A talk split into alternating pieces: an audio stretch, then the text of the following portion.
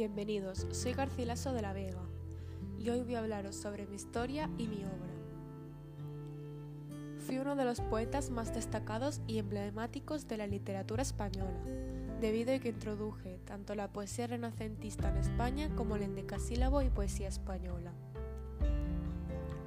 Nací en Toledo en 1501 y fui educado en la corte del rey Carlos I y me uní a esta misma a una muy corta edad así aprendiendo latín, griego, italiano y francés. Más tarde de esto ingresé a la Orden de Santiago, cerca del rey y como gentil hombre de la Casa de Borgoña, que junto a la Casa de Castilla apoyaban a la corona. Formé parte de expediciones militares y tras la derrota en la batalla de Rodas, por mi valentía y esfuerzo fui nombrado Caballero de Santiago.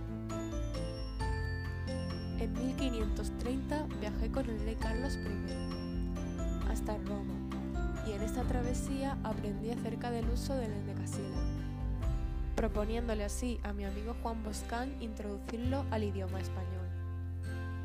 En 1536, en el asalto de Provenza, caigo herido en gravedad y acabo falleciendo días atrás.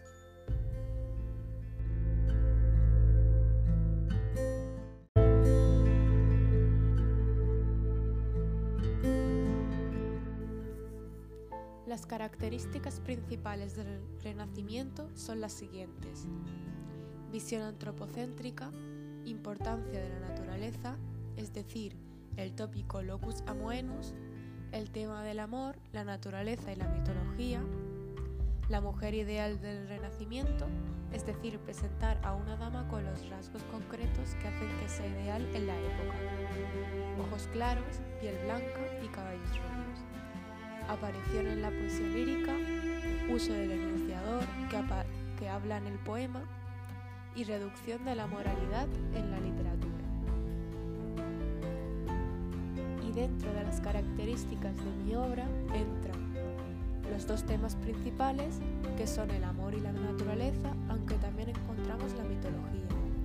El sentimiento amoroso es vivido con una experiencia muy dolorosa para mí, por la no correspondencia en el amor y la muerte de mi amada.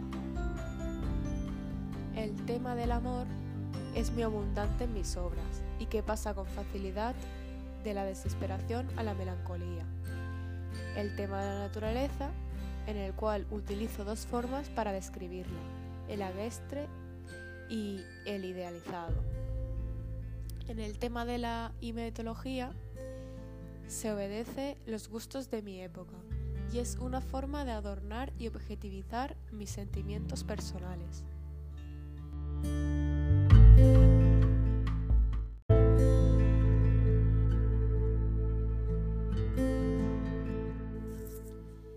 Con respecto a mis influencias, fui uno de los primeros autores que hablaron del amor de un modo diferente al de mi época. En mi viaje a Nápoles me impregné de todo, de las formas sencillas que utilizaban en Italia y la expresión sincera de los sentimientos, llevando este estilo a España. Y gracias a este interés por la cultura italiana obtuve una influencia petrarquista en una gran parte de mis obras. Mi obra consiste en 38 sonetos y 3 églogas, así como algunas canciones, epístolas y elegías.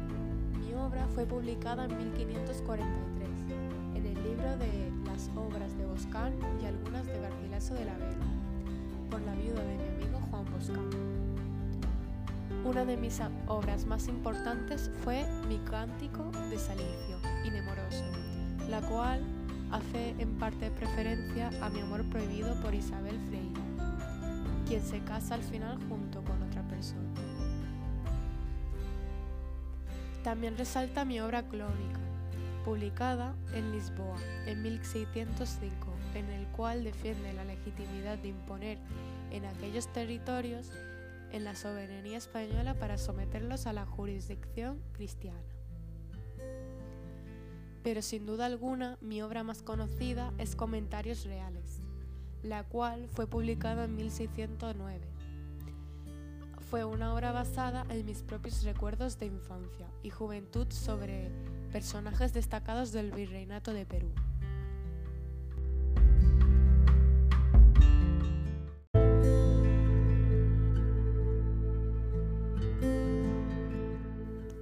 Y para finalizar os leeré un soneto mío, soneto quinto.